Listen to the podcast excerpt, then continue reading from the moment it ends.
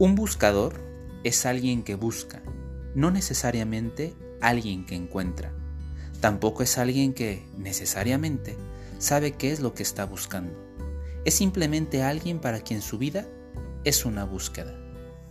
Más allá de tu mente, pretende ser un compañero de ruta en el caminar cotidiano. Aquí podrás encontrar temas de autoayuda, psicoterapia, un poco de filosofía existencialista, sexualidad, espiritualidad, entrevistas a expertos que nos permitan profundizar en nuestro ser y hacer cotidiano. Te doy la bienvenida.